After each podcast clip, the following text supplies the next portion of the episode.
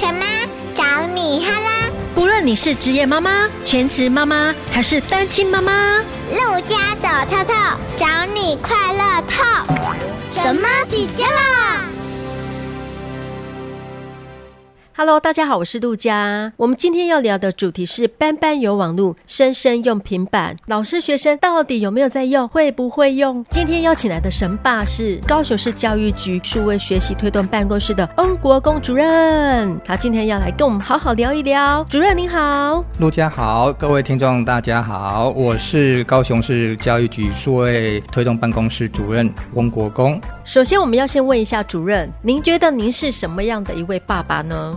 哎，我是介于虎爸跟虎妈之间的非虎爸跟非虎妈。怎么说呢？有时候小孩子觉得我像妈妈一般的唠叨，有时候小孩子觉得我像爸爸一样的威严。哇，这爸爸太厉害了，随时在转换角色。主任，那我们要请教您哦，有关于教育部推动的数位学习的目的及计划，请主任来跟我们说明一下好不好？好的，教育部推动数位学习的这个计划，其实最大的目标哦，就是可以。让我们在教学的现场，让教材更生动，书包更轻便，教学更多元，学习更有效，城乡更均匀。在这五个目标之下呢，其实我们有三大主题。第一大主题就是数位内容充实；第二主题是行动载具与网络的提升；第三个是运用大数据的分析来优化我们的教学。所以呢，依照这三大主题来讲的话，数位内容的充实，在这整个计划里头，我们希望可以。有公私力协力来开发我们的数位内容，那当然呢，这个数位内容必须要能够吸睛，学生愿意看，老师可以用。然后呢，我们把很艰涩、很难去理解的这些知识，用很浅显易懂的方式，哈，把它数位化之后，形成数位内容，让学生可以很简单的去学习，这样子才会吸引学生学习的动力。那第二个呢，行动载具网络的提升，在之前呢，学校的网络大概。就符合一般上网的需求就可以了。那因应这一波的计划哈，因为每班都会有行动载具，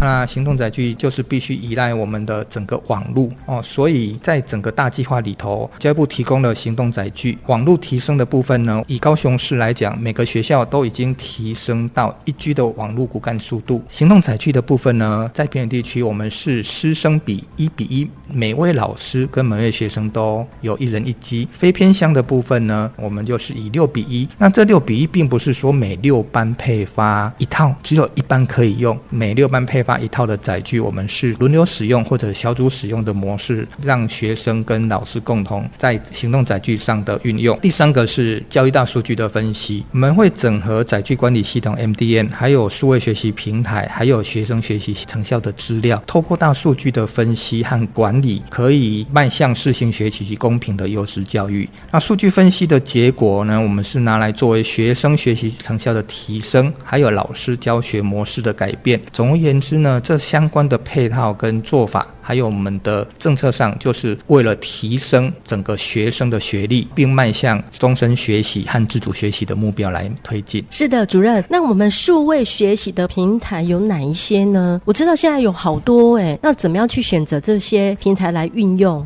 哦，平台真的是蛮多的。我就先在节目上介绍教育部所主推的两大平台，一个是英才网，一个是酷音。那目前英才网提供了一到十二年级所有领域别的数位内容教材，那这里面总共包含了数学、国语文、自然科学、理化、生物、地球科学、地理、表演艺术、英语文、物理、化学、资讯教育这十二年国教领域里头的科目和议题，通通都有。在整个英才网的结构跟功能上，它有分为知识结构的学习、智慧适性的诊断、互动式学习和二十一世纪核心素养的养成。那为什么要做？这四大方面的功能呢？哎，因为知识结构的部分就是依照教育部课程纲要分析，将能力指标更细分成更适合学习的节点概念，然后后来建置出代表学习路径的知识结构，以每个概念节点作为学习的单位，这样子可以编制概念教学媒体、诊断式的试题和互动的教学。那关于智慧性诊断的部分，在施行适性教学时，一开始我们会先透过适性诊断的功能，掌握学习的弱点，针对学习的弱点，学生的个别学习弱点，可以让学习事半功倍。第三个是互动式的学习，那互动式学习在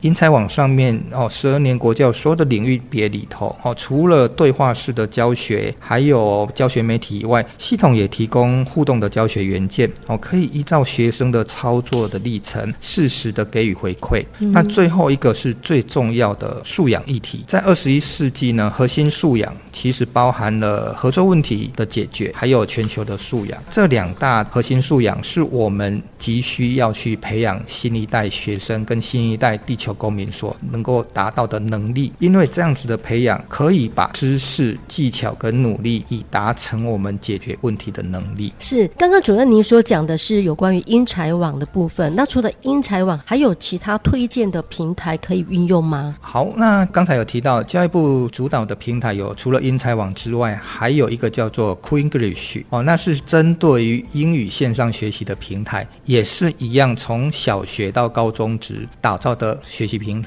以听力、口说、阅读、写作。智慧文法、游戏，还有学习辅助内容，还有会考专区进行课程的规划。那以多元丰富的内容来培养学生英语能力啊，因应行动载具的普及化，Cool English 也特别研发行动载具可使用的课程，可以跨越以前我们的笔电或桌机所可以承载的范围，甚至只要学生拿着手机，不见得是由学校公发的载具就可以来运用。那特别是高中时，其实几乎是人。人手一机，那我们也建议，就是说高中时的学生或者国中的学生有手机的同学们，可以随时随地的上 Cool English 去做英语文的学习。很多的家长哈，他会听到那个教学载具，教学载具就是跟我们那个像 QR code 一样，是那种概念吗？哎，其实这一个是不同的概念。QR code 是属于比较软层次的概念。我们现在常常看到的 QR code，其实它的中文名称叫做二维条码。是，那二维条码跟跟以前的一维条码的差别是，以前的一维条码它只能够是数据哦，可能是一二三四或者 A B C D 的呈现。二维条码之后就多元了，它可以是呈现各式各样的文字，或者是说网络的链接，或者图片的拉取，这些通通都可以。载具的部分可以透过去扫描，管是公司单位所提供的 QR code，从 QR code 里头去获得知识跟内容。那其实如果以 QR code 跟载具来讲的话，QR code 就是。一个平台或者是一个系统的入口，那载具就是承载这些系统跟软体的平台。那学校如何确保数位学习内容的质量和合适性呢？谈到数位学习，其实我们回过头来来先谈谈学习是什么。学习其实是获得知识、形成技能、获得适应环境改变的能力的过程。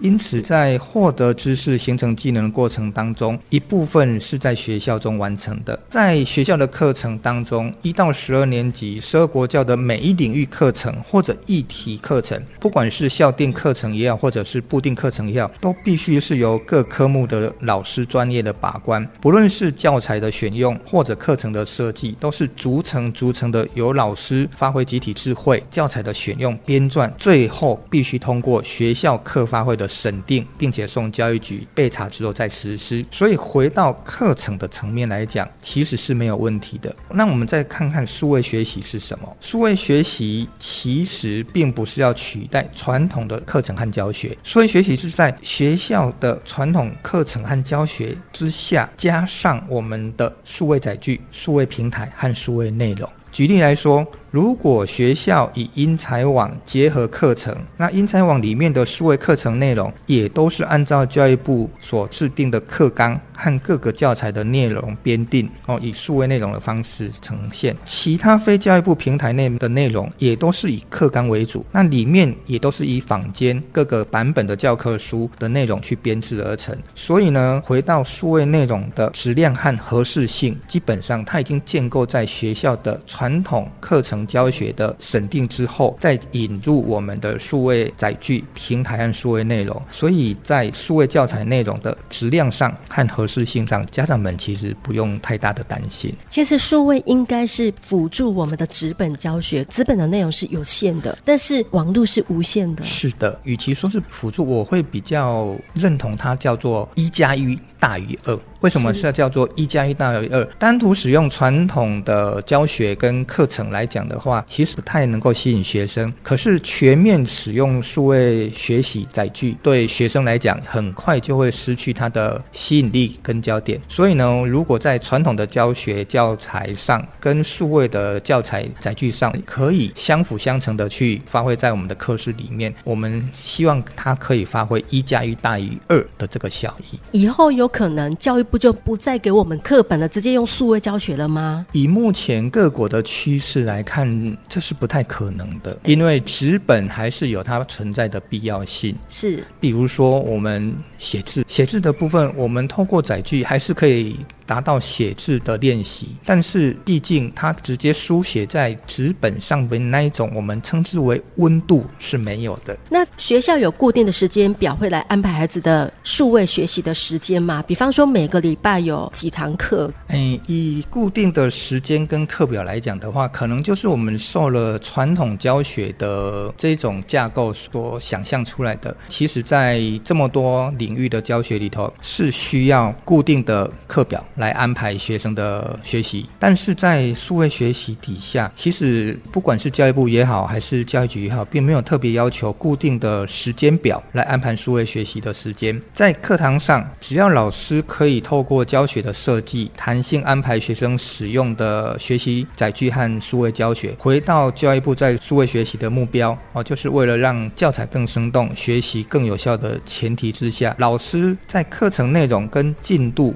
在适当的时间安排载具。和平台进入课室使用，这样子就可以了。所以，我们并不要求说一定要在固定的时间，每周要用几次，或者是说每周要用几节。其实我们并没有强制的规定，全部取决于老师的课程的安排。再加上目前这一波的数位学习非偏乡的部分是六班共用一套的现况之下，也比较难安排固定的使用载具的时间表。其实只要老师在载具和数位内容运用上是得宜的，可以。让学生的数位学习成效有进步，这样子就可以达到我们这一波推动数位学习的目标了。不一定要制定什么时间，老师要会灵活运用是最重要的。是的，他想用的时候就把它拿出来用，而且是用在重点上。嗯、什么叫做用在重点上？在我们整个知识结构里头，很多会有迷失概念。是我们不管是每个学门会有所谓的迷失概念。那如果说针对这些学门的迷失概念，在我们的数位教材跟数位内容上，它可以把迷失概念用很简单的方式让学生去学习，这个时候拿出来用，哪怕它是五分钟、十分钟，这样子就够了。对，每天持续的学习，然后去运用一段时间以后，一定会有效果。是，就像小朋友在写功课、写作业、复习作业本一样，每天练习就会熟练了。是的，对。接下来呢，请教主任，就是老师学校是否有提供数位学习的进度追踪和评估的一个方式？像每天都有在用，那你怎么知道他学习的成效呢？怎么样去做追踪？好，谢谢陆家帮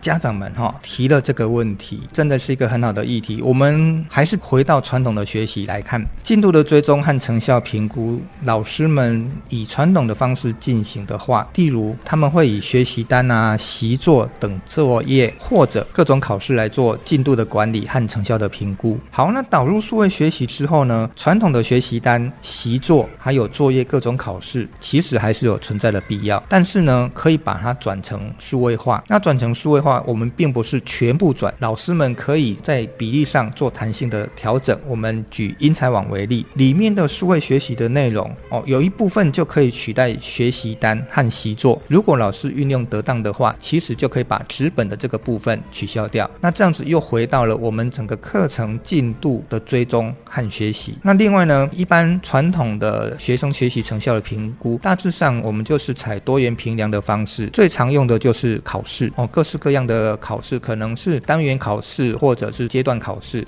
那这样子的单元考试跟阶段考试，在英才网里面更是可以有效跟弹性的运用，因为在英才网里面的设计，它是运用知识结构的星空图来学习进度的追踪和评估。那如果可以有效的运用这样的平台和工具，就可以把学习扩展到课室之外，针对于家长所关心的学习进度的追踪和评估，会是更有效，而且更能够立即见效的方式来呈现。那学生上也可以随时来上线学习。对，不但是老师、学生要学习，其实连家长都要会用。哎。不然你那低年级的，像小学一二年级的，怎么样去上传作业本？一些疫情的那段时间，真的家长快疯掉了。我们已经经过的那一段艰辛的时期，我们现在知道怎么样运用了。对，能够更聚焦跟熟练，把这些数位的工具啊，或者网络啊，哦，透过那两年疫情的经验，再加上去年全面性的推动之后，相信不管是老师啊、家长和学生，对于数位学习其实都已经不陌生。对，因为下到过，所以现在都要积极学习。是的，像刚刚主任你有介绍两个平台嘛？是，哎，一个是英才网，一个是 Cool English。对，这是我们教育部最主要宣导的两大平台嘛，对不对？那我们如何吸引更优质的业者加入，来创造更优质的教育内容呢？基本上我是介绍教育部主推的英才网跟 Cool English，民间的平台其实有，比如说君毅啊、学习吧。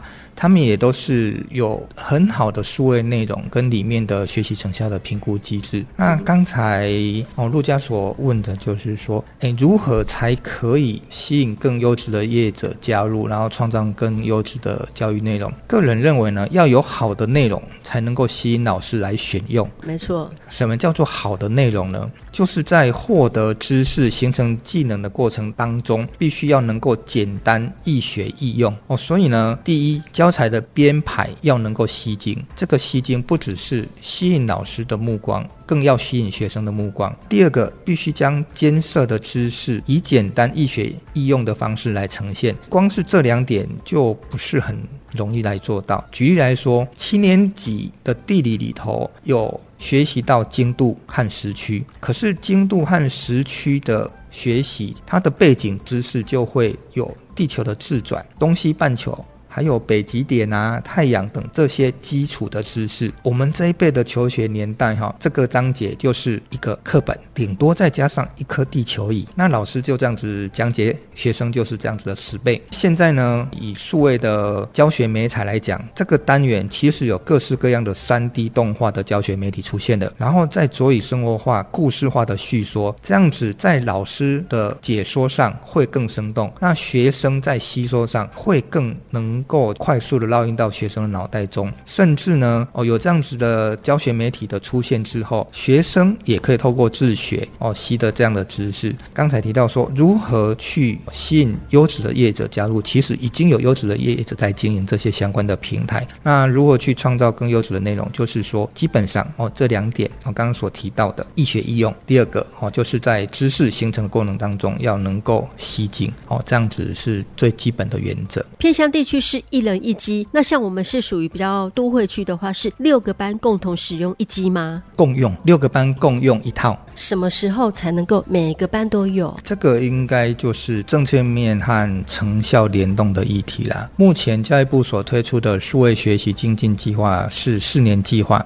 那我相信哦，如果说这几年推动有成效之后，教育部和教育局应该会在投入经费，逐年达到一人一机的理想，但是取决。也就是说，还是要必须老师能够活用，学生也能够运用之后有所成效。所以老师要先学，要先知道怎么样去运用，才能够做教导这个动作。是的，偏向的孩子会把这个带回家吗？哎，不一定要看老师的指派。会不会在上课的时候不小心就看到别的地方去了？除了教学影片以外，他那一台平板是可以看其他的，对不对？是的。会不会在网络上打电动啊？老师不知道。不能说不会发生，但是在教育部所配发的载具里头有相关的一些机制啊。哎，比如说我们可以控制他上网的时速，不管是在家里或者在学校，利用控制上网时段的限制，还有 APP。安装的限制，或者是说不当网站的这些相关的限制的机制，可以避免哦学生去做，比如说色情暴力网站的阅览。这个部分载具里头都已经把这些机制纳进去，学生纵使点也点不进去。哦，太棒了！因为很多家长都很怕孩子会不小心看到不适合的内容跟影片，老师台上教他的，他台下看他的，所以教育部都已经有把关好了。是的，包含刚才陆江您所提的上网打电动，对不对？那电动是必须安装的，但是教育部所配发的载具并不能让学生自由安装 App，嗯嗯，所以以学生来讲，如果他想要玩这些手游或者是可以在载具里面的游戏，其实是相对困难。那我们怎么样来教导我们的孩子媒体试读的能力呢？哎，其实媒体试读的这个能力的培养，早在十多年前还没有全面数位化教学之前，就已经在学校实施了。不管是教育部也好，教育教育局也好，其实，在我们这种数位化的时代，还有超媒体的时代，网络的资讯还有整个媒体的资讯，其实是爆炸性的增加。如何提升媒体视读的能力，在这一次推动的时候，教育部跟教育局也都有看到了。在总体来讲来说的话，哦，其实我们是叫做数位素养的教育。我们希望老师可以将数位的知识融入到教学活动当中，可以培养学学生建立数位素养的正确观念和思辨能力。除了媒体试读之外，还有网络的试读、隐私的保护、资讯的安全、网络的伦理、数位的康健和诈骗的防范，这些都是纳入到数位素养里头。而数位素养，这不只是在学校的范畴要学习，其实在数位化的时代，我们随时随地都会碰到这些相关的议题。这些议题也都是日常生活中常常发生，也常常在报章媒体里头有看到的。所以，以数位素养这个部分，除了我们会在学校融入课程当中多加宣导和教育之外，也需要家长的共同协力。所以在数位时代、超媒体的时代，这些大量的讯息真的是无时无刻的推送到电视、网络各式各样的媒体，特别是各个社群的 APP，这里头都是无时无刻的在推播讯息。这海量的讯息呢，如何去正确运用，其实很重要的有几点：第一个，我们要培养学生的思辨能力；第二个，要培养学生的反思阅听能力；第三个，要去培养学生的分析媒体的能力。这样子呢，就可以来正确的哦来使用媒体，来阅读媒体。哇，主任你讲得太好了哎，教我们怎么样媒体试读的能力哈。像诈骗啊，在网络上也非常的猖狂啊，真的要教孩子怎么样在网络上面也要保护自己，我觉得这非常重要。那这个媒体四读的能力，真的大家要好好训练呐。今天很谢谢我们的主任，对，他让我们知道说呢，教育部推动的班班有网络，生生用平板，老师、学生连家长，我们都要一起学习。谢谢，谢谢主任，谢谢陆家，还有谢谢我们的听众朋友。对，我们下个礼拜呢，会有家长针对于数位学习的部分，他们要提问的，所以我们下个礼拜再继续。好，拜拜，拜拜。